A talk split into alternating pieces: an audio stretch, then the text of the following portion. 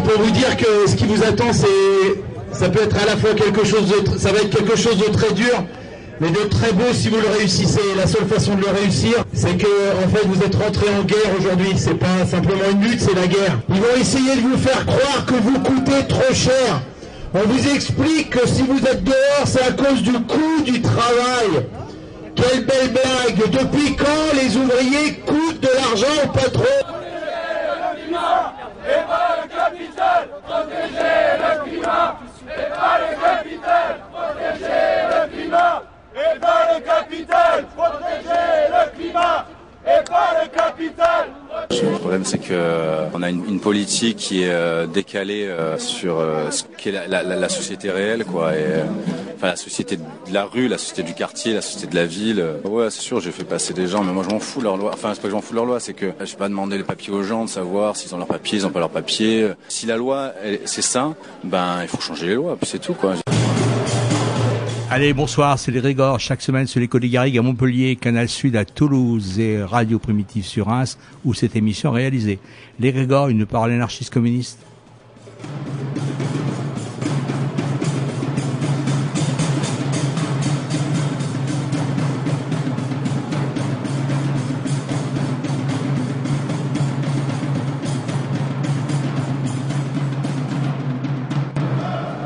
Allez, ce soir, euh, deux tiers de notre émission sera consacré à la Palestine. Deux tiers, vous avez vu ça hein À la Palestine, la, flottille pour la liberté euh, qui part pour Gaza, qui est passée à Lyon il y a quelques jours. Et puis la deux, le dernier tiers, ça sera sur euh, le, un film sur Bure concernant la- une intervention d'un paysan. Ouais, on vous racontera un petit peu quand même euh, Bien notre, sûr, bien sûr, notre, bien sûr. notre après-midi de mobilisation la, la semaine dernière. Alors, on a au téléphone Sarah. hein, Normalement. qui- Non, oui, c'est sûr. Oui, oui. Ah, bonsoir Sarah. Bonsoir. Bonsoir. Merci d'être avec nous. Ça nous fait vachement plaisir de t'avoir euh, sur, euh, sur l'antenne de l'Égrégor. Franchement, c'est moi qui vous remercie. Alors, bon, trêve de politesse, euh, Denis. euh, euh, si nous avons choisi d'interroger Sarah ce soir, c'est pour une raison bien particulière. Bah oui, parce que je crois qu'elle va aller en partance euh, bientôt par avion, je crois, à Palerme, pour rejoindre l'un des bateaux de la flottille. C'est bien ça? Oui, c'est ça. C'est-à-dire les bateaux vont se réunir à Palerme euh, aux alentours du 16. hein. et puis de là, ben, nous allons euh, partir pour traverser la Méditerranée directement sur Gaza. Alors peut-être d'abord, est-ce que tu peux nous rappeler le principe de ces flottilles euh, de, de la paix ou de la liberté euh, Pour le coup, celle-ci s'appelle euh, de la liberté. Euh, ça doit être la sixième ou la septième, je crois. Si je ne dis pas de bêtises, je n'ai pas la comptabilité en tête. Oui, alors, euh, bon, la première chose qu'il faut bien comprendre, hein, c'est que si on part en bateau euh, en traversant la Méditerranée pour aller à Gaza, c'est que Gaza, c'est une cage. C'est une cage qui est complètement fermée par mer, par terre, par air, et dans lequel actuellement 2 millions de personnes à peu près euh, sont concentrées dans quelque chose qui est un camp de concentration, il faut être clair. hein. L'écrasante majorité des, des enfants et des jeunes qui sont dans cette cage ne sont jamais sortis. Alors Gaza, c'est 40 km de long sur 10 km de large, 360 km carrés. Vous imaginez ce que c'est que de se faire une enfance, une adolescence, une jeunesse, euh, en n'ayant jamais pu marcher dans la même direction plus de 40 km. Voilà, Gaza, c'est une cage. Et euh, comment est-ce possible euh, qu'on puisse mettre 2 millions de personnes en cage? Eh bien, c'est possible parce que la politique du gouvernement israélien, elle est soutenue par toutes les grandes puissances. Alors que c'est évidemment totalement illégal hein, de rassembler comme ça des gens et de les enfermer. Euh, personne ne bouge. Comme il n'est pas possible d'arriver par la terre, dans le que Gaza est fermé physiquement par grilles et par murs, alors l'idée, c'est d'arriver par la mer. Euh, Gaza, c'est 40 km de, de, de côte, hein, c'est magnifique. Quand on est à Gaza, euh, la mer, c'est très très important. Voilà, seulement, euh, la première flottille qui est passée, c'est 2008, il y a 10 ans. Euh, Vittorio Arrigoni était l'un de, de cette flottille, un des, des navigateurs sur cette flottille. Et c'est la seule qui soit passée. depuis, depuis euh, toutes les flottilles ont été arraisonnées. Euh, le Mavi Marmara, donc la flottille 2010, euh, a même été euh, massacrée. C'est-à-dire que en eau internationale, sur ce bateau qui était un très gros bateau, hein, le- les commandos israéliens sont descendus par, euh, par hélicoptère, euh, les vedettes de guerre les entourant. Ils se sont mis sur le pont supérieur et ils ont canardé euh, les ponts inférieurs. Euh, avec comme explication, alors qu'ils intervenaient en eau internationale euh, sur un bateau complètement pacifique, euh, qu'ils avaient été attaqués. Voilà. Depuis, il n'y a pas eu à nouveau de, drame comme le Mavi Marmara, mais aucune flottille n'a réussi à passer. Et c'est pour ça que je vous disais merci de, m'appeler, parce que en fait, qu'est-ce qui fait qu'une flottille passe ou ne passe pas C'est le fait que l'opinion mondiale soit attentive. Euh, si ça se passe dans une semi-indifférence, il est complètement sûr qu'il est tellement simple pour l'armée israélienne qui viole toutes les lois internationales, donc qui intervient en eau internationale, d'attraper des bateaux qui sont, pour cette flottille-ci, plutôt petits, hein, euh, et de les emmener euh, en laisse euh, jusqu'à bord de- d'Israël. C'est ce qui nous pend au nez, sauf si on arrive à monter une, un mouvement d'opinion, une compréhension de ce qui se passe suffisamment grande. C'est pour ça que vous avez visité, avant de prendre la Méditerranée, beaucoup de pays, y compris des pays du Nord, en, particulier l'Allemagne, je crois, euh, etc. Exactement, exactement. Ce qui est très intéressant dans la coalition internationale pour les flottilles de la liberté, c'est vraiment une, une coalition internationale et monte au créneau, si j'ose dire, les pays qui se sentent à un moment donné prêts. Euh, et cette année, c'est la Norvège et la Suède. Donc les bateaux sont nor- battent pavillon norvégien et suédois, et ils viennent de faire toute une, euh, tout un, Un périple, périple, hein, depuis ouais. le nord. Euh, certains sont passés en Angleterre, d'autres d'autres en France. hein, à La Rochelle, il y a eu un joli accueil du, de- du plus gros des bateaux, le Al Aouda, le retour, euh, qui est un bateau de pêche, un gros bateau de pêche dont l'idée un peu, hein, c'est de le laisser à Gaza pour les pêcheurs, si on y arrive. Donc euh, il y a eu un bel accueil à La Rochelle. Euh, à Paris, il y a eu un épisode complètement honteux. Passaient à Paris sur la Seine les deux plus petits bateaux, qui sont deux petits voiliers. hein. Euh, la police fluviale de Paris, aux ordres du maire, hein, ça c'est sûr, enfin de, de la mairesse, euh, sont venus se coller sur les bateaux pour les empêcher d'accoster et les pousser euh, pour qu'ils traversent Paris à toute allure sans avoir le droit d'accoster. C'était une image terrible, hein, terrible. Par contre, à Lyon, ça s'est fait, euh, ça va se faire euh, à l'embouchure du Rhône. Enfin voilà, il y a eu toutes sortes d'étapes pour expliquer euh, pourquoi il existe des flottilles de la, liberté.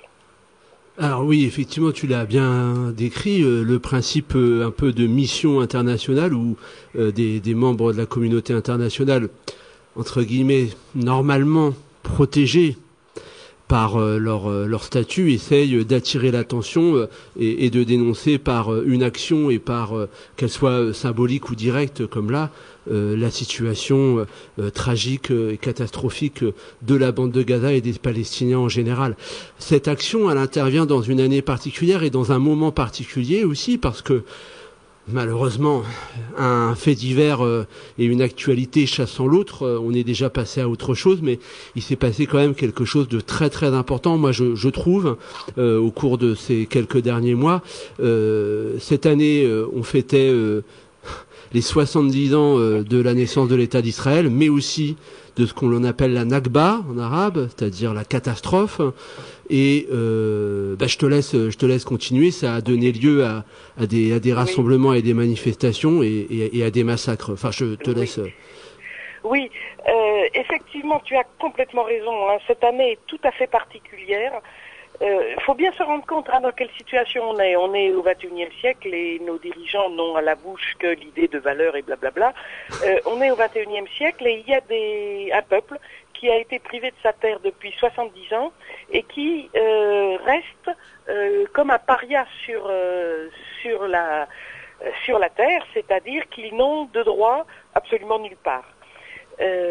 C'est le, le- le point déclencheur de ça, effectivement, c'est la Nakba, c'est-à-dire en quelques semaines, hein, euh, une armée israélienne euh, bien bien préparée a vidé, de, a évacué de ses lieux d'habitation euh, 400 000 euh, 400 000 Palestiniens. Euh, on appelle ça la Nakba, et souvent, souvent, au fur et à mesure que le temps passait, y compris dans le mouvement de solidarité, les gens se sont un petit peu habitués à l'idée, bon, ben voilà, les Palestiniens, c'est un peuple de réfugiés. Et ce qui s'est passé euh, cette année à Gaza, qui est vraiment très très important, c'est que euh, toute tendance politique confondue, et hors, toute, euh, hors euh, parti politique pour la plupart, les Gazaouis ont dit, nous ce que l'on demande, c'est le droit de retourner sur nos terres. Alors ce droit, il a été acté hein, dès 49 hein, par la par la résolution 194 des Nations Unies. Les Nations Unies ont, comme elles le font à chaque fois qu'il y a conflit, déclaré que les gens qui avaient été déplacés à cause du conflit devaient pouvoir retourner sur, euh, sur leur terre. Euh, ça, c'est 49, hein, on est en 2018. Donc, ce que les Gazaouis ont mis en avant, c'est l'idée on retourne. On retourne.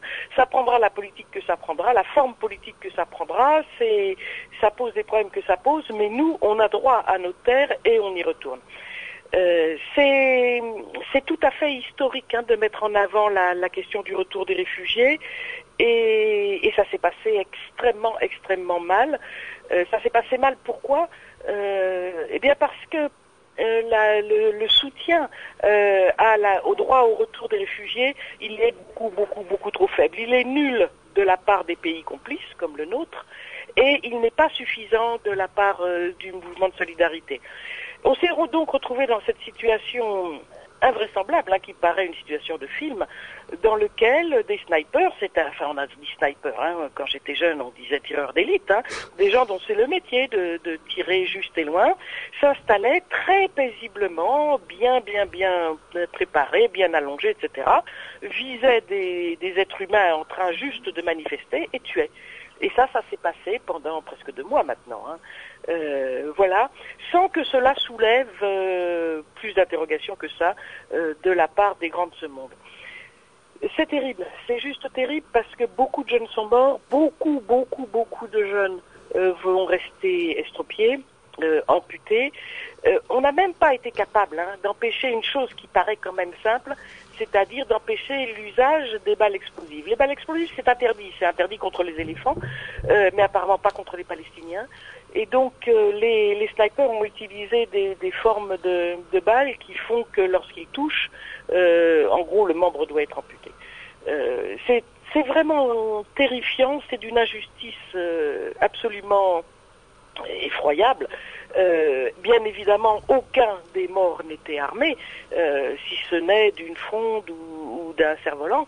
Euh, voilà, ça vient de se passer, ça continue un peu, hein, et on continue à avoir des marches du retour. Les, les jeunes ne veulent pas lâcher, la population les soutient, euh, mais, mais c'est un drame effroyable et qui en dit long euh, sur l'état des droits des peuples euh, en plein 21e siècle. C'est quoi, une centaine de morts et, et environ, et environ 2000 blessés? C'est tout à fait ça, un petit peu hein. plus, et puis des blessés extrêmement graves qui font que dans ce... En plus, on est, enfin, pour, pour en rajouter dans l'horreur, Israël est une... Israël. Gaza est une cage, est une cage, et c'est l'occupant qui décide qu'est-ce qui rentre, qu'est-ce qui rentre pas. Mm. Donc en particulier, il décide ce qui rentre comme euh, médication. Ce qui fait que les équipes euh, médicales sont en énorme tension et n'ont pas euh, très souvent les, les, les, matériaux nécessaires. Ce qui fait qu'on assiste à ce que les médecins appellent des amputations secondaires, c'est-à-dire qu'on n'a pas réussi à, soigner suffisamment et on est obligé d'enlever de, le membre. Donc on va aller à un nombre absolument effroyable d'amputés. Alors en plus, euh, bon, je donne ça à titre d'exemple. Hein. Ce n'est pas une anecdote, mais, c'est un exemple pour bien démontrer euh, comment euh, il y a une espèce d'acceptation de, l'horreur. J'allais dire quotidienne. Oui, c'est quasiment ça. Il y a un journaliste qui travaillait pour l'AFP un journaliste palestinien euh, qui a été tué euh, par, par, par l'armée israélienne pendant ces manifestations. On imagine évidemment que ce journaliste n'était en aucune menace. C'est un journaliste, on n'est pas sur, on va dire, le fixeur euh, de base euh, qui serait mourrait dans un conflit, c'est euh, quasiment le journaliste qui officiel euh, au deuxième ou au troisième euh, point euh, de, de l'AFP. Quoi. On voit les, les, les, les- comment dire les, les, les réactions euh, euh, nationales et internationales euh, que, que, que ça a eu, quoi. Quasiment, euh, Quasiment euh, rien. quasiment rien du tout, quoi. Oui, et, oui. euh, et, et d'autre part, euh, euh, on a pu euh, entendre ici ou là des choses assez immondes euh, du genre que euh, l'armée israélienne n'était pas formée au maintien de l'ordre.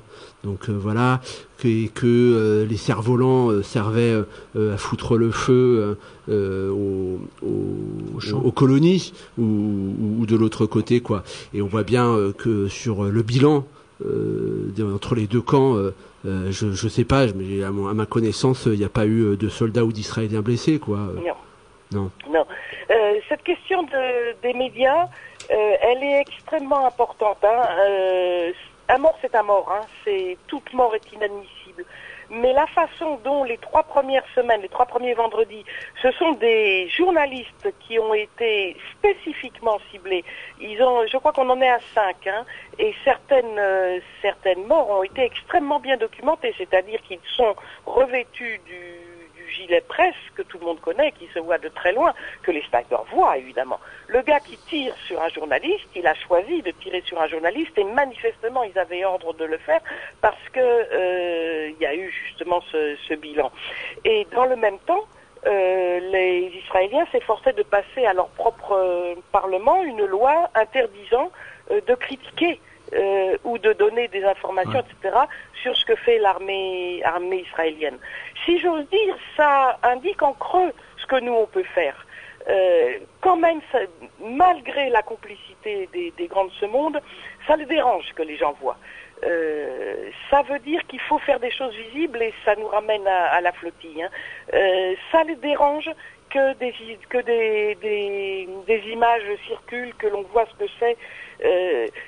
Euh, des images terribles comme celle euh, des snipers euh, ajustant très paisiblement, sans aucun danger, euh, et puis se relevant joyeux comme un footballeur qui a mis un but en, en, en s'exclamant qu'il a, qu'il a gagné. Là, quand même, on touche du doigt la déshumanisation totale euh, des uns par rapport aux autres et, et, et la société euh, perverse, dangereuse qu'Israël a construit, parce que euh, il faut le faire hein, pour que pour avoir comme ça euh, des soldats qui tuent impunément avec joie, sans alors qu'ils ne sont pas dans un engagement. hein. Voilà, donc ça quelque part c'est ce qui est c'est pas fait pour les journalistes. À la fois c'est ce que tu dis, c'est-à-dire qu'on on aurait pu s'attendre à, à une montée quand même de protestations dans le monde et elle a été faible. Et en même temps, ça montre bien que s'ils sont spécifiquement ciblés, c'est qu'Israël a peur de la vérité et donc c'est à nous de trouver des modes inventifs pour, euh, montrer le véritable visage de, de ce régime. Et quand ils disent qu'ils n'ont pas, qu'ils ne savent pas faire euh, le maintien de l'ordre, euh, c'est juste totalement contradictoire à ce qu'ils font depuis une trentaine d'années. Ouais. Ils sont le lieu euh, d'enseignement du maintien de l'ordre. Et, et même des pays dont on aurait pu penser qu'il il était impossible qu'ils aient recours à ce type de euh, à, à ce type d'instructeurs, si j'ose dire, l'ont fait. C'est-à-dire qu'ils sont exactement, et c'est pour ça, c'est pour, il faut pas se leurrer, hein, c'est pour ça qu'ils sont à ce point protégés et par la France et par les et par l'Europe et par les États-Unis. Ils sont les maîtres dans, euh, ils sont devenus les meilleurs dans le maintien de l'ordre justement, dans le fait de décider qu'une partie de la population n'a pas de droit. Et que cette partie de la population qui n'a pas de droit, elle doit se tenir à carreau ou elle est éliminée. Point à la ligne. D'ailleurs, c'est ainsi qu'Israël a une place de choix à chaque fois qu'il y a un, un rassemblement etc., de, de vendeurs d'armes, de vendeurs du sécuritaire, euh, la référence c'est Israël. Hein. Et Exactement, a- exactement. Euh, si les auditeurs l'ont pas encore vu, euh, il y a un film israélien qui est très très bien fait, très intéressant, où ils ont obtenu quand même des, des, des déclarations stupéfiantes de la part de, de, de généraux et de personnes en responsabilité. Ça s'appelle The Lab, le laboratoire, et c'est exactement ça. Et il, il les montre, il montre les, les démarcheurs expliquant que euh, vous pouvez acheter nos armes, hein, on les a testées, hein, Ça, c'est sûr. hein. en vraie grandeur. Ah, c'est, non, mais il est vraiment très triste, hein, ce film, quand même. il est assez glaçant, quoi. Et Il est il, glaçant. il est, Il est il est effectivement très bien documenté, mais il, te, il te, il te pourrit la journée quand même parce que il y a, bah, comme tu dis, un, un, un cynisme et un professionnalisme qui est mis en avant et qui est totalement assumé. Euh, pour donner un autre exemple aux auditeurs, euh, les ERIS hein, qui interviennent aujourd'hui euh, dans les prisons, ces unités d'élite euh, cagoulées euh, euh, qui euh, cartonnent les prisonniers qui sont en mutinerie ou en émeute, trouvent une de leurs origines à l'intérieur des unités spéciales des forces israéliennes. C'est cette, ce, ce type de, de, de, de maintien de l'ordre, d'intervention et a été pensé. Évidemment, c'est un pays qui est en conflit permanent et qui doit traiter une partie de sa population qui n'a aucun droit. Oui, je voulais citer un autre exemple, c'est que le, le Mossad a également formé euh, la police autonome basque. Et ce, depuis euh, plus d'une quinzaine d'années. Ça fait peur, hein. Ça fait peur. Et en même temps, euh, en même temps, euh, ça, ça rend les choses compréhensibles. Euh, très souvent, quand on est en conférence, quand on, on parle sur la réalité de la Palestine, on a des questions disant mais pourquoi? Pourquoi la France soutient Peut-être c'est parce qu'elle a honte de ce qu'elle a fait pendant la Seconde Guerre mondiale et blablabla et blablabla. Et, et ben non, c'est pas pour ça. C'est parce que ce qui est en train de se jouer, et, tu parlais de Bure, et c'est tout à fait lié en réalité. Ce qui est en train de se jouer dans les combats actuels, c'est de savoir quel monde on veut. Est-ce qu'on veut un monde où des suprémacistes décident de, de comment le monde va s'organiser euh, à leur profit, sachant que le reste de, la population sera considéré comme des surnuméraires ou comme des gens qui peuvent mourir, voire le traitement des, migrants, ou est-ce qu'on va, euh, empêcher ça? C'est vraiment la question.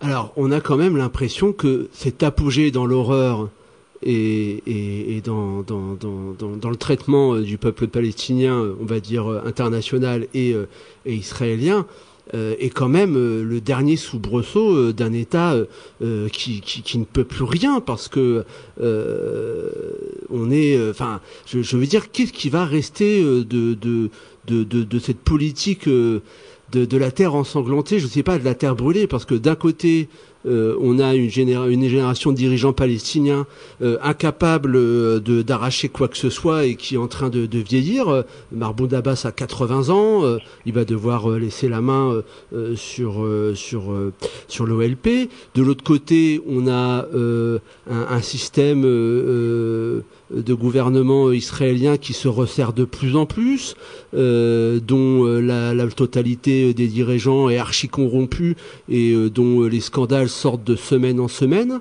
Et enfin, euh, pour terminer, une communauté internationale qui a sorti euh, de son agenda euh, la question palestinienne et J'ajouterais pour terminer une communauté arabe qui semble se désintéresser totalement de, cette question. Quelle, solution, quelle, quelle, piste pourrait y avoir pour pour sortir de ça? Alors le, le tableau que tu brosses, il- évidemment, quand tu rassembles tout ça, tous les fils ensemble, euh, ça donne pas très très envie de prendre la mer hein, et d'affronter les vedettes israéliennes. Et pourtant, euh, j'en ai envie et les, les gens qui seront sur les bateaux en ont envie parce que euh, bah, la question, elle est, elle est un peu en ces termes. Euh, ces régimes pourris, ils tomberont pas d'eux-mêmes. Tant qu'ils ont, tant qu'ils peuvent, ils vont continuer. Ils sont capables de s'appuyer sur une partie de leur population. Il ne faut pas rêver. Euh, L'État d'Israël, euh, le gouvernement actuel, c'est vraiment des gens d'extrême droite à un niveau euh, décomplexé qu'on ne pouvait peut à, peine croire hein, quand on entend leurs déclarations. Mais ils ont ils ont un certain soutien parce qu'ils ont réussi à convaincre une partie de leur population. C'est c'est ça aussi pareil. Euh, je, je compare un peu avec l'arri- l'arrivée de Trump. On t'entend mal là. ah, pardon, tu m'entends mieux là? Oui, voilà. tout à fait. Ah, pardon. Euh, je compare avec l'arrivée de Trump. hein. Je me souviens très bien que les, les, les copains disaient quand, quand il a été question que Trump soit nominé, si j'ose dire, oh, oh, oh, quelle blague, euh, et puis le voilà nominé. Ah ben ça c'est pas possible, ça veut dire que son parti va s'écrabouiller, bah pas du tout, il est passé. Et ça, bien sûr, il y a toutes les manipulations, il y a, il y a tout ce qu'on veut, mais il y a aussi le fait qu'il y a une, euh, une confusion dans la tête de, beaucoup de gens et une acceptation de cette idée que ma foi, on est dans un dans un combat au corps à corps, hein, le, combat du bien contre le mal, et que ben, il faut être du côté du manche. Mais ça, ce n'est qu'une partie de la vérité. L'autre partie, eh bien, c'est d'une part la résistance des, des Palestiniens, c'est les mouvements de solidarité partout dans le monde. hein. Euh, Il n'y a pas d'endroit dans le monde euh, où il n'y ait pas de, de gens qui luttent pour rappeler l'agenda de la Palestine. Euh, Il n'y a pas de ville euh, en France où il n'y ait pas des comités, où les gens euh, ne trouvent pas le temps euh, euh, eh bien, de faire une petite action ou de se réunir. Ou... Donc les deux choses sont vraies en même temps. Euh, voilà, euh, à nous de faire passer la, la, la, la balance. Euh, encore une fois, prenons la, comparaison avec le, le problème des migrants. Euh, je pense que quand nos petits-enfants apprendront euh, l'histoire, ils seront aussi effrayés que nous lorsque l'on apprend la Seconde Guerre mondiale, la collaboration et, et l'extermination des juifs. Euh, ils seront complètement affolés. Mais ils sauront aussi, parce que ça existe, qu'il y a partout des gens qui se dressent contre cette politique. Voilà, on en est dans, dans ce point-là. La seul espoir, il est dans nos mains. C'est, euh, il tombera pas d'une euh, d'une solution politique bricolée euh, comme il est en train de s'en bricoler une nouvelle hein, euh, importante euh, avec Trump euh, pour la Palestine. Il, ça tombera pas de là. La- notre seul espoir, c'est de faire monter euh, sur tous ces sujets qui sont en fait interreliés, hein, euh, des mouvements suffisamment forts euh, ben, pour qu'on remette la politique sur ses, sur ses pieds. Euh, Ouais. voilà. Je crois qu'au niveau, au niveau de la Palestine, il y a un mouvement qui est quand même assez fort, c'est le BDS. On va peut-être en parler tout à l'heure. Par contre, au niveau de la flottille, est-ce que tu peux nous dire un petit peu quelles sont les personnes, que représentent-elles les personnes qui seront sur les bateaux, sur ces quatre bateaux? Alors, euh, c'est les flottilles, c'est toujours intéressant parce que euh, c'est pas facile hein, de réunir sur des bateaux des gens qui ne se connaissent absolument pas, qui viennent de d'horizons politiques et, de, pays très différents. Euh, Il y a toutes sortes de choses sur la flottille. Lorsqu'elle a fait escale à, La Rochelle, hein, on a pu voir un peu l'équipage du, plus gros des bateaux, du Al Aouda. Euh, ben là-dessus, vous avez vous avez des gens du Nord, puisque les bateaux battent pavillon norvégien et suédois. Vous avez des Canadiens, et les Canadiens ont construit leur euh, leur équipe de manière euh, très très très très balancée avec euh, toutes sortes d'origines, évidemment des hommes et des femmes. Il y a un homme qui représente les les Indiens, les natives, euh, et qui en plus est un employé de la Poste qui est envoyé sur la flottille par son syndicat. Euh, il y a une euh, germano-israélienne, euh, Zohar, qui est une femme euh, incroyablement courageuse, qui est quelqu'un qui est né, qui a grandi, qui a fait sa jeunesse en, Israël. Euh, voilà, il y a le- les, équipages de- des flottilles de liberté, c'est ça, c'est un énorme mélange de gens euh, qui sont euh, décidés à affronter, à affronter la, la marine israélienne de manière évidemment complètement pacifique. C'est-à-dire qu'il n'y a rien sur les bateaux d'autre que ce qu'on déclare qu'il y a sur les bateaux. Euh, par exemple, cette flottille-là emportera euh, essentiellement des, des médicaments. Donc, euh, euh, que, que dire d'autre sur les, les flottilles? On peut peut-être penser que puisque les flottilles se font à raisonner depuis maintenant presque dix ans, hein, c'est un effort euh, inutile. Euh, nous, ce qu'on va répondre, c'est, eh bien non, euh, ça va dépendre de vous à terre. Bien sûr. Si vous donnez l'information, si les gens arrivent à suivre les bateaux, euh, on a une petite chance de passer. C'est à terre que vous frayerez le, le chemin pour les bateaux.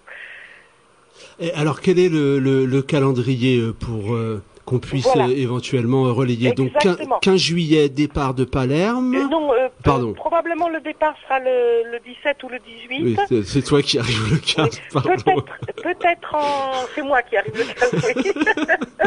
Mais en fait, tout seul, ça ne fait pas une flottille. Euh, peut-être euh, de manière. euh, parce qu'on a des bateaux qui sont de taille très différente et les marins savent bien que la vitesse des bateaux dépend directement de leur longueur. Donc peut-être les petits partiront avant pour qu'on essaye d'arriver groupés. Hein.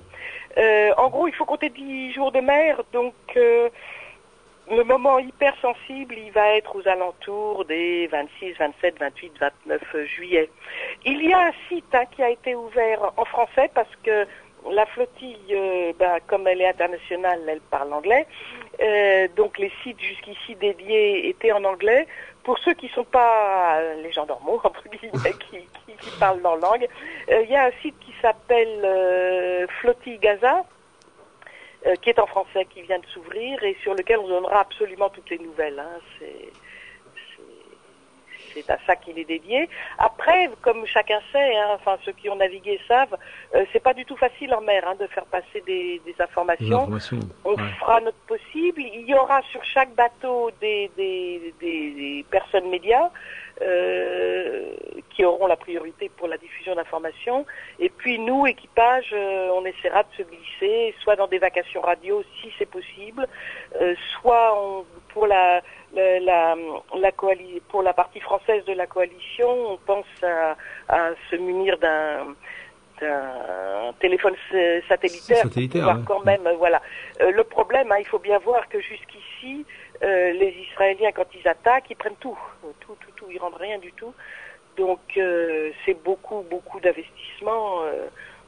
après, on s'efforce hein, de faire jouer la justice, de- mais euh, le plus clair de l'affaire, c'est que ce qui est sur les bateaux est confisqué. quoi. Ah ben, il est évident que ce téléphone satellitaire, s'il tombe entre les mains de l'armée israélienne, Voilà, il est perdu, quoi. hein. Exactement. Et d'autre part, euh, il faut également euh, être avoir un minimum de prudence puisque, euh, en général, euh, euh, tout ce qui peut être collecté comme information et renseignement euh, est, est pris. Oui. Donc euh, bon, ça. Tout à fait. Mais nous, sur qu'on fait sur la flottille, on a, si j'ose dire, absolument rien à cacher. voilà, tout Nous, à fait. on va expliquer pourquoi on y est. Il y aura des intérêts, de, vous aurez des, on essaiera de rendre, euh, de faire faire connaissance par les auditeurs, par les gens qui écouteront, par les gens qui visiteront le site, euh, les motivations de l'ensemble des, euh, de chacun des, des participants. Euh, voilà, et puis euh, et puis on donnera les informations sur notre route. Euh, on a on, a- franchement absolument rien à cacher. Et alors, en ce qui me concerne, je, pars comme membre de l'Union juive française pour la paix. Et pour nous, c'est très important qu'il y ait des juifs sur les bateaux. C'est très important de, de briser l'amalgame tellement qui reste quelque part l'argument actuel le plus utilisé. hein. Si vous attaquez Israël, vous êtes antisémite. Et nous, nous affirmons, euh, non seulement nous ne sommes pas antisémites, mais c'est la politique d'Israël qui, qui tourne complètement le dos à, tout ce qui a pu être les valeurs euh, euh, de la judéité. Voilà. Alors oui, je, je voulais euh, te, te proposer euh, de terminer là-dessus, euh, euh, tout en rappelant combien il y aura de bateaux et combien il y aura de personnes environ et combien il y aura de po- possibilités. Et puis, euh, je, je- tu es toujours membre du bureau national de l'EJFP Euh, moi, je suis pas membre du bureau national. Non, Ah, moi, je suis le piéton de base. D'accord. Mince, nous on voulait des C'est chefs. ma manière de militer. Mais si vous voulez un membre du bureau national, il est assis à côté de moi. Normalement, il y en a un qui est pas très loin, ouais. Voilà. Mais euh, peut-être nous présenter euh, euh, une fois encore ce qu'est l'UJFP, qui est malheureusement un groupe pas assez connu, évidemment. Et puis, Denis l'a dit, quelque chose qui vous tient à cœur à l'UJFP, mais qui est aussi quelque chose dans, lequel chacun et chacune peut, peut intervenir, c'est la campagne boycott des investissements sanctions. Oui, tout à fait. Alors, euh, peut-être que je commence par la- le BDS parce que c'est Ouais. vraiment la chose la plus importante. Euh, c'est en gros la seule arme qu'on ait Oui. qu'on ait dans les mains. C'est pas c'est pas les c'est aucune coalition nationale c'est ça. hein. C'est une demande, une fabrication de la société civile palestinienne. En 2005, il lance un appel pour le boycott de- d'Israël en tant qu'État voyou. Euh, c'est évidemment inspiré de la lutte euh, de l'Afrique du Sud. Euh, moi, je suis né en 50. Hein. Euh, en gros, une des très très rares belles choses dont on peut se souvenir au cours de notre vie, bah, ça a été quand même la victoire sur l'apartheid. Même si ça n'a pas réglé l'ensemble des problèmes, loin de là, de l'Afrique. Je crois qu'on est coupé peut-être, non? Ah oui, tout à fait. Là, je pense que que, que c'est la fin. Bon, alors euh, malheureusement, bon, il nous reste euh, 20 minutes, donc euh, on pourra pas revenir euh, là-dessus. On va juste dire que, comme euh, le disait euh, Sarah, euh, la campagne BTS est d'abord euh, un appel euh, issu du mouvement palestinien hein, et euh, de, de Barghouti, euh, de, de- du frère euh, euh, de Marwan Barghouti qui est emprisonné et qui propose comme moyen non violent et de boycotter les produits qui sont évidemment issus des colonies hein, de, de, de, de, de- de- de l'occupation euh, et d'autre part euh, de faire un, un boycott culturel, Culturel et universitaire et scientifique Et sportif. Et, et sportif a également. du mal au niveau hein. sport. Donc euh, ouais. Et euh, universitaire euh, aussi euh, beaucoup hein, parce que euh, les, les, les, les universitaires euh, ils aiment bien aller chercher la thune là, là, là où c'est. Alors la culture n'en parlons pas, mais alors ça va de choses aussi euh, euh, bêtes que comme les oranges produits à Jaffa, euh, en passant par le, la marque SodaStream là, vous savez euh, les trucs qui qui, qui fabriquent de, de l'eau gazeuse là, qui est produit dans par des Palestiniens dans un territoire occupé, dans une colonie, mais aussi euh, le gala euh, euh, de, euh, de, de, de la fête pour le bien-être du soldat israélien, ou alors tel universitaire qui vient, etc., etc. Et enfin, l'UJFP, euh, c'est euh, l'Union euh, L'Union des, des Juifs. U-. UFJP, franco, je, sais plus. Pardon pour la paix, Pour la voilà, paix. qui sont des gens qui sont formidables et qui revendiquent leur judaïté euh, et qui, euh, par contre, soutiennent euh, le peuple palestinien et combattent euh, le sionisme et euh, la politique d'Israël. Et ils sont présents vraiment partout, tout le temps. Euh, c'est vraiment euh, des guerriers parce que dès qu'il y a un espace, ils le prennent. Voilà. Euh, On nous donnera des nouvelles de Sarah et de la flottille. Nous, on va écouter un peu de musique et, euh, et, et par- parler euh, d'une belle après-midi. Voilà, qui s'est passé la semaine dernière.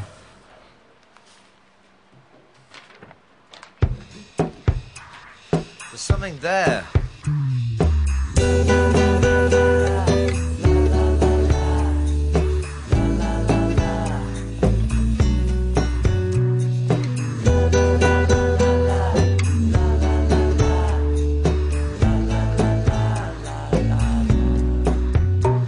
Patrolling the pachinko, new new model parlor in the Nefaria zone hanging out with insects, underducting.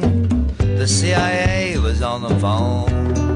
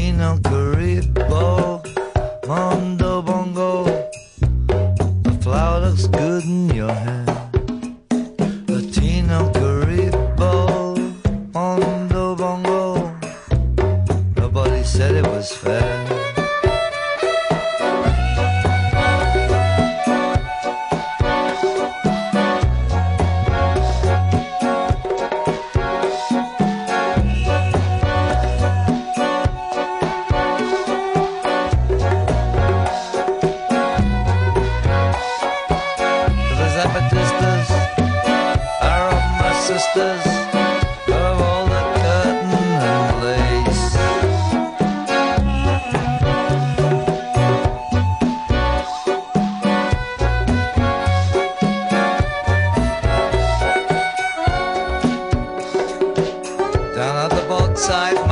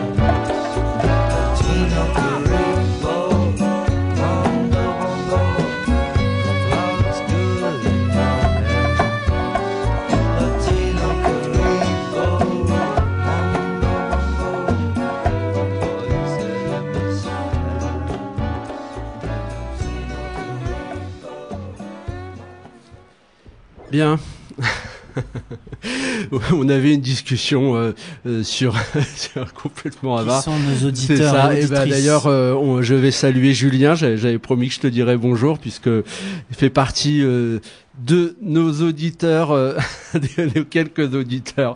Bravo à eux et, et- et merci de, de, de votre écoute. Faut, faut pas hésiter à, à nous envoyer des, des, des, des messages, euh, à téléphoner, à envoyer des mails à l'égrégore, au chat noir pour dire ce que vous pensez de nos émissions, s'il y a des sujets euh, que vous aimeriez euh, voir euh, traités ou même euh, tant qu'à faire euh, euh, passer euh, euh, dans les studios, euh, dans les locaux de Radio Primitive, euh, puisque euh, nous ne sommes pas que des voix. Nous sommes aussi des corps. et il se trouve que ces corps euh, se sont réunis euh, euh, la, la, la semaine dernière et ils ont rencontré d'autres corps. et c'était c'était euh, c'était vraiment chouette. Alors bon, techniquement, c'était un jeudi après-midi, donc on comprend bien que il y a des gens qui bossent. et on, on peut pas tout faire, même si on pouvait venir avec ses gosses et tout, mais ça a été un, chouette moment et une belle rencontre avec euh, quelques personnes qui étaient là, mais peut-être euh, Bah, Jean-No, vas-y. Tout euh, d'abord, euh, tout d'abord, c'était une, une très belle rencontre avec Sébastien Bonetti et son frère Emeric, euh, qui qui sont impliqués dans l'histoire de Bure, dans la lutte de Bure depuis des années et des années, euh, puisqu'Emeric a vécu là-bas, euh, dans la fameuse maison qui s'appelle euh, la maison de la résistance, qui s'appelle Bézédel, qui subit de nombreux assauts, de nombreuses perquisitions. hein. C'est déjà la troisième perquisition. Euh, on vous en a parlé déjà longuement. Et Sébastien, euh, lui, euh, bah, tous les deux, en fait, ils fabriquent euh, des documentaires régulièrement. Et là, ils en sont à leur deuxième ou troisième documentaire, dont ils nous ont présenté un, extrait. Et cet extrait, euh, enfin, ce- cet extrait était particulièrement intéressant parce qu'en fait, ils ont décidé de, de focaliser leur attention sur euh, la situation euh, des paysans, des petits agriculteurs, et en, en l'occurrence sur euh, sur ce que vit euh, Jean-Pierre Simon, qui euh, ben, qui a dû euh, notamment euh, racheter ses terres, racheter les terres. euh, Qu'est-ce que ça veut dire? Racheter les terres euh, qu'il exploitait, hein, qu'il euh, qu'il travaillait. Euh, je crois 70 à 80 hectares. Ça, c'est évoqué dans le film. Pourquoi cette situation? Parce que l'Andra, en fait, euh, l'Andra, euh, bras armé de CIGEO, achète euh, des centaines, voire des milliers d'hectares à des prix euh, faramineux pour, bah, en fait, pour faire place nette, pour faire le vide du territoire et pour officiellement avoir une réserve foncière avec euh, vous allez, euh, s'il y a des, des agronomes parmi, parmi vous ou des gens qui connaissent un peu le droit rural, vous allez bondir parce qu'en fait, ces terres, euh, ils les achètent grâce à la complicité de la SAFER. Ce qui est complètement, ce qui est totalement aberrant parce que le rôle euh, premier de la SAFER n'était pas celui-là. Mais là, la SAFER fonctionne main dans la main avec l'ANDRA et CIGEO pour imposer cette poubelle nucléaire. Alors on va passer un extrait, mais avant cela, il fallait vous parler de la rencontre avec euh, Steve et Françoise Bigam qui qui ont fait eux. Et c'était un peu notre pari c'était d'essayer de faire rencontrer euh, deux réalités historiques euh, et de voir leurs points de convergence et éventuellement les points de convergence qui pouvaient y avoir avec le mouvement social actuellement.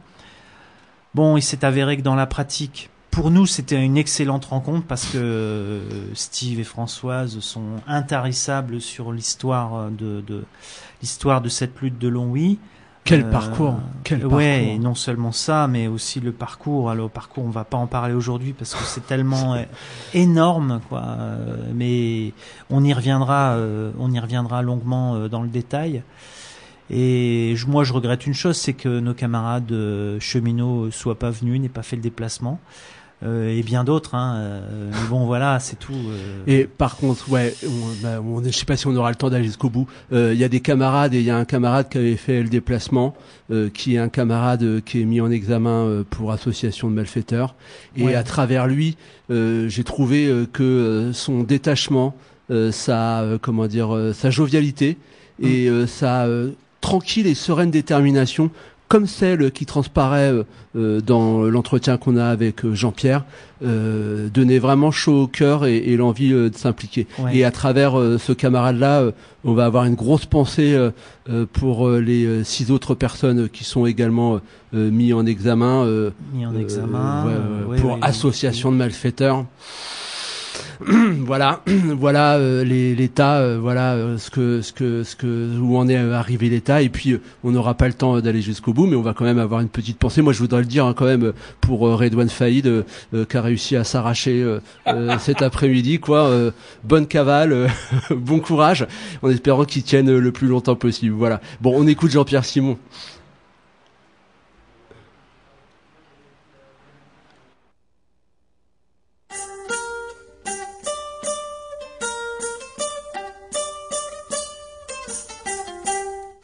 Moi, euh, donc j'ai repris la ferme familiale euh, en 82. Donc c'est une ferme euh, polyculture, élevage, euh, laitière. Et puis en 2010, ben, face à- par rapport à plusieurs problèmes, j'ai décidé d'arrêter le lait par rapport à la mise aux normes, les problèmes de salariés et puis, d'autres problèmes annexes. Donc depuis 2010, je suis céréalier sur euh, 140 hectares, pratiquement tout sur la commune. D'accord. Je prends connaissance quand même de tout ce que je peux au niveau de toute la formation qu'ils diffusent, parce que c'est important, hein, savoir ce qu'ils font, ce qu'ils recherchent et tout, et on peut pas s'opposer à la partie recherche, hein, euh, de savoir justement, par exemple, euh, toutes les verses qu'on va sortir, euh, qu'est-ce qu'on va pouvoir en faire, où c'est qu'on va les mettre, qu'est-ce qu'on va pouvoir cultiver dessus éventuellement, euh, euh, donc tout ça, euh, c'est louable, quoi. La connaissance du dossier nucléaire, qui est quelque chose d'opaque qu'on maîtrise pas, et puis qu'en plus, qu'en plus on n'a pas la volonté de d'informer, de, transpar- de le rendre transparent et de et surtout pas de le médiatiser. Donc quelque part, bah, ça, ça appelle, à, ça fait dresser l'oreille et, et ça appelle à l'attention. Bah, disons que c'était la montée en puissance aussi de, de toutes les centrales euh, dans le dans l'époque où on en faisait euh, pas une tous les ans, mais on les faisait à l'appel, quoi. Mais toujours sans soucier. Bon, ça a déjà été dans l'ordre du débat. Je veux dire, on, on s'est pas soucié de les de les restructurer, de les reconditionner et de les de les recycler euh, au moment où on les a fait quoi. Et, euh, et notamment de chercher quoi parce qu'on aurait peut-être cherché 10 15 ans plus tôt peut-être qu'aujourd'hui euh, on serait plus avancé euh, par rapport au, traitement des normes. Il y a aussi l'effet militaire à savoir bah, euh, depuis la dernière guerre ce que ça peut apporter bah, apporter ou causer comme dégâts au niveau militaire quoi. Donc on peut pas être insensible à ça quoi. Autant c'est facile entre- guillemets de s'afficher quand on est salarié retraité voilà quelle que soit sa position Autant quand on est paysan, euh, c'est notre paire de manches, parce que nous, donc, on est sur le territoire, on a notre outil de travail, c'est la terre. Et alors qu'il est, notre outil de travail est menacé, tout du moins une partie, au moins sur le périmètre des 10 km, voire plus loin, par rapport à toutes les acquisitions foncières qui ont été faites pour réaliser ce fameux projet CIGEO. Donc, euh, donc quand on est paysan, c'est plus compliqué de s'afficher. Parce que les gens ont peur, euh, parce que parce qu'on est devenu dépendant de, de tout cet arrosage, de tout cet accompagnement, euh, parce qu'il y a toute cette restructuration foncière. euh, donc c'est des éléments qui pèsent lourd, très lourd dans dans le relationnel, dans dans la vie des villages, enfin surtout au niveau des paysans. Sachant que les terres ont quasiment, bon, ça augmente globalement sur toute la France, mais ici on était autour de 3000, euh, là on est à 5000, voire plus quoi. Donc globalement, ça a pris d'un coup, euh, dès leurs premières acquisitions, ils ont mis la barre à 5000 quoi. Euh, et si Géo est comme c'est un projet public, euh, au niveau des affaires, euh, ça a été euh, prioritaire. Alors je rappelle que normalement les affaires c'est géré par les agriculteurs et pour les agriculteurs, mais en ce moment, enfin depuis un certain nombre d'années, c'est plus pour les agriculteurs quoi. Euh, systématiquement, tout, mouvement de terre, euh, vente, passe, euh, les, notaires sont obligés d'informer euh. C'est obligatoire. Donc, à partir du moment où ça passe sur, le bureau de la ben, systématiquement, euh, l'Andra est au courant de tous ces dossiers et met la main dessus pour acquérir tout, ce qui bouge. J'allais dire tout ce qui bouge. Donc, y compris les forêts en plus. Mais si on n'a pas envie, après c'est le rouleau compresseur qui se met en marche. Donc, encore une fois, il n'y a pas eu d'expropriation, on est toujours sur l'amiable, mais avec quand même euh, la pression, l'intimidation, euh, donc toutes ces mesures-là, quoi. Est-ce qu'il va au-delà des missions euh, qui lui sont euh, données, ou est-ce qu'il reste, est-ce qu'il reste dans ses missions Bon, je pense qu'il va un peu au-delà en ce qui concerne son attitude de terrain. Hein, au niveau du cadrage euh, des besoins, bon, c'est clair qu'il répond aux ordres qu'on lui a donnés, mais au niveau de son attitude terrain, euh, je pense qu'il va très loin et ça, ça constitue quand même euh, un peu de gêne et un peu, un peu de d'indisposition, euh, pour pas dire plus, euh, pour pas dire plus au niveau local, quoi. Mais encore une fois, ben les gens, euh, c'est le blackout, quoi. Je veux dire que et l'omerta, personne, euh, personne lève le petit doigt et maintenant. euh, euh, L'accompagnement, l'arrosage est tellement permanent, polyvalent à tous les niveaux, compte tenu que c'était mis en place depuis très longtemps, euh, que, que personne ne bouge pas, quoi. hein. C'est soit ça ou soit disparaître. On va prendre le risque de disparaître, quoi. Moi, je me suis trouvé avec la moitié de ma ferme à vendre. Donc, avec rien à négocier, hein, juste euh, 60 jours pour réagir, l'huissier, et puis le chèque au bout, de, au bout des 60 jours, euh, sinon c'est fini, quoi. Euh, donc déjà, c'est pas facile à avaler quand on sait comment été fait. Et puis, bon, moi j'ai réussi, euh, j'ai réussi quand même à préempter. C'est pas facile, faut, faut digérer et ça met un certain temps. Et bon, j'ai réussi à préempter. Donc c'est ce qui me permet un peu aujourd'hui de pouvoir m'afficher, de causer plus librement aussi. Sinon, ça veut dire que tous les exploitants ne sont pas propriétaires de leurs terres. Ils en ont une partie en propriété, une partie en location. Donc ça veut dire que tout exploitant qui a des terres en location, demain, il peut être amené, son propriétaire peut vendre pour une raison euh, succession, euh, envie de, quoi que ce soit. Ben, c'est clair que jusque-là, ils sont délocalisés pour une partie. Alors après, les, les exploitants qui sont plus âgés, j'allais dire, euh, ben, soit ils sont amputés d'une partie, et puis après, quand ils arrivent en fin de course, ça veut dire que le reste de leur ferme n'est plus viable, n'est plus reprenable s'il n'y a plus une certaine, euh, une certaine démographie, enfin un certain volume de terre. Donc ça veut dire qu'elle sera démantelée, donc elle sera partagée, elle ira à l'agrandissement, donc elle ira plus à l'installation. Donc ça veut dire qu'en clair, euh, si tous ceux qui arrivent en fin de carrière, euh, les fermes sont plus transmissibles, hein, pour les raisons que j'ai évoquées précédemment, donc on n'aura plus d'installation. Et s'il y a compensation financière à un moment donné, euh, bah, c'est un choix qu'on fait quoi. Euh, Ça met le temps, il faut évoluer, mais c'est c'est un choix qu'on fait. Moi je moi je me suis posé la question. J'ai résisté par rapport à ça parce que c'est un outil qu'on m'a transmis, donc j'avais envie de le transmettre et j'avais envie de le conserver. Euh, maintenant, il est bien évident que bah, après moi, c'est pas sûr que l'outil sera transmis quoi. Euh, donc, et, et ça se passe pour bon nombre d'exploitations euh, sur le secteur. Ça prendra un certain temps, mais ça se passe comme ça quand même. Ce qui en découle, bah, c'est le tissu rural, c'est tout, euh, tous les patelins. Donc, euh, vous, vous ouvrez la télé, vous regardez la désertification. euh, ça commence par les paysans, et après c'est tout qui en suit. Donc, c'est les services publics. Donc, évidemment, l'État il a besoin de comprimer, les écoles, tout, enfin tout, tout- toute la, toute la désertification.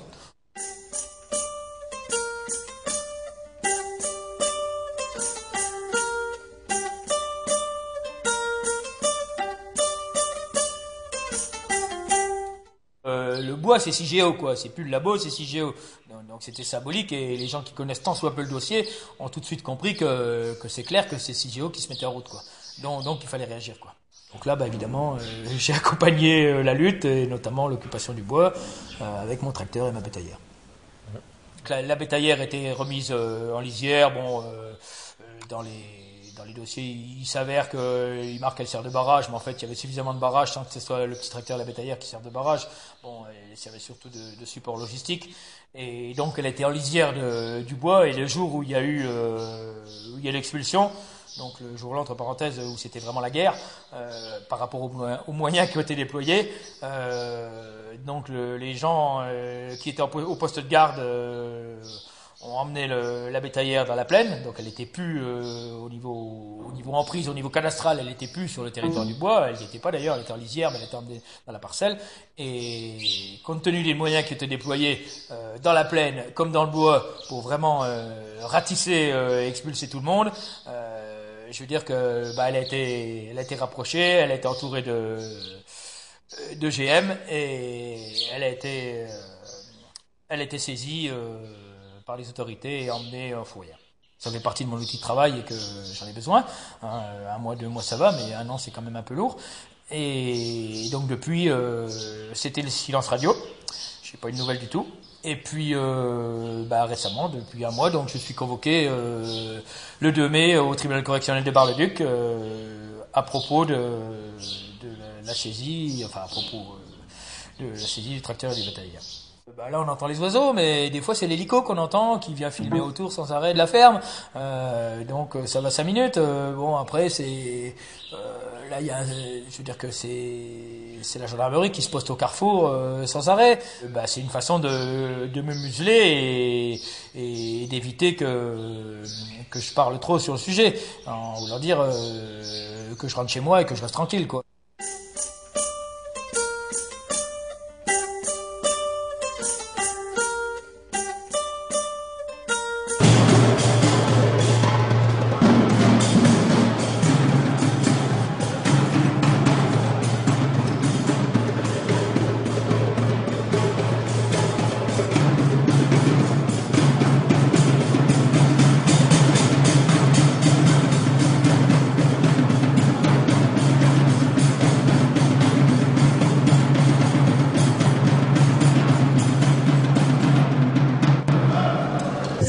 Vous dire que ce qui vous attend, c'est, ça peut être à la fois quelque chose de, ça va être quelque chose de très dur, mais de très beau si vous le réussissez. La seule façon de le réussir, c'est que, en fait, vous êtes rentré en guerre aujourd'hui. C'est pas simplement une lutte, c'est la guerre. Ils vont essayer de vous faire croire que vous coûtez trop cher. On vous explique que si vous êtes dehors, c'est à cause du coût du travail. Quelle belle blague Depuis quand les ouvriers coûtent de l'argent au patron le climat et pas le capital. Protéger le climat et pas le capital. Protéger le climat et pas le capital. Protéger le climat et pas le capital. Le problème, c'est que euh, on a une, politique qui est euh, décalée euh, sur ce qu'est la, société réelle, quoi. Enfin, la société de la rue, la société du quartier, la société de la ville. Ouais, c'est sûr, j'ai fait passer des gens, mais moi, je m'en fous de leur loi. Enfin, c'est pas que je m'en fous de leur loi, c'est que je vais pas demander les papiers aux gens de savoir s'ils ont leurs papiers, ils ont pas leurs papiers. Si la loi, c'est ça, ben, il faut changer les lois, puis c'est tout, quoi. Allez, vous écoutez les rigoles, émission 2 tiers, 1 tiers, chaque semaine sur l'école des Montpellier, Canal Sud à Toulouse et l'école des Garrigues à, à, Montpellier. Et puis l'émission, l'émission donc est faite à Reims sur Radio Primitive. Vous pouvez retrouver nos émissions sur le site aussi et sur le blog Le Chat Noir 51.